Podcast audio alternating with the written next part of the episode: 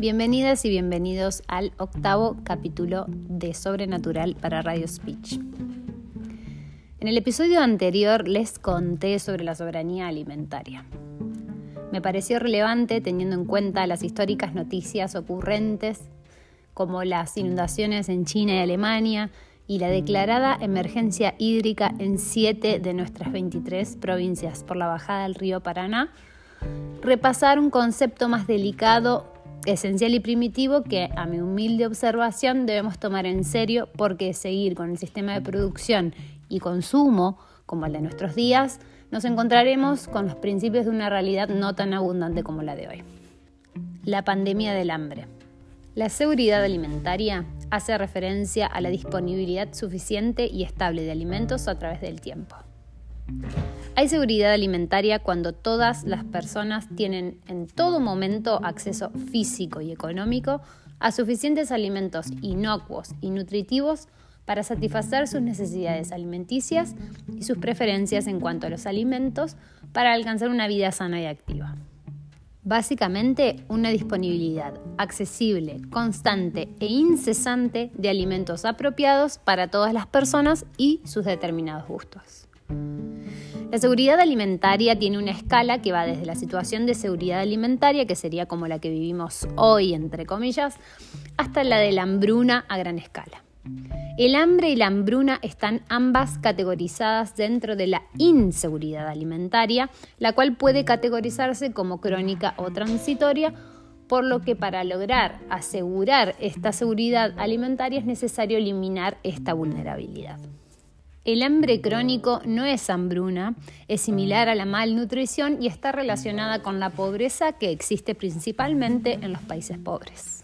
En la Cumbre Mundial sobre la Alimentación en 1996, los gobiernos reafirmaron el derecho a la alimentación y se comprometieron a reducir a la mitad el número de personas hambrientas y desnutridas para el 2015. Sin embargo, el número ha aumentado en los últimos años, alcanzando un récord infame en 2019 de más de mil millones de personas desnutridas en todo el mundo y las mujeres y las niñas representan el 60% de las personas que padecen hambre crónica en el mundo. Según la FAO, Hoy hay 2 mil millones de personas en el mundo que no tuvieron acceso regular a alimentos. ¿Y qué es el derecho a la alimentación? Es un derecho humano que protege el derecho de las personas a alimentarse con dignidad, lo que implica que haya suficientes alimentos disponibles, que las personas tengan los medios para acceder a ellos y que satisfagan adecuadamente las necesidades dietéticas de las personas. Sin embargo, el derecho a la alimentación no implica que los gobiernos tengan la obligación de entregar alimentos gratis a todos los que lo deseen, ni el derecho a ser alimentados.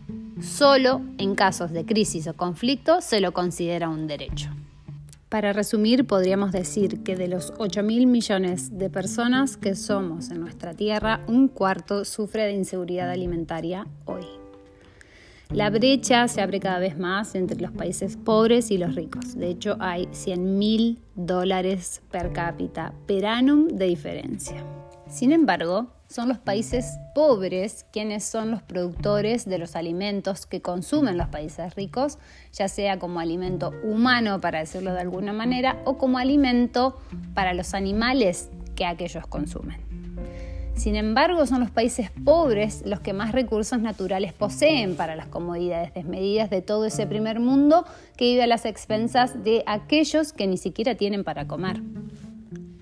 Y los gobiernos de China, Alemania, de aquellas siete provincias argentinas o de cualquier otro lugar del planeta que viene con un PBI inferior a los que el progreso venía calculando, promocionado por coronavirus, cómo creen que debieran responder a estas crisis y conflictos aquellas organizaciones internacionales y gobernanzas locales. Si las necesidades del pueblo están por debajo de los intereses externos, los resultados son estadísticamente evidentes. Pero aquí estás, esperando que las cosas cambien, haciendo las cosas igual.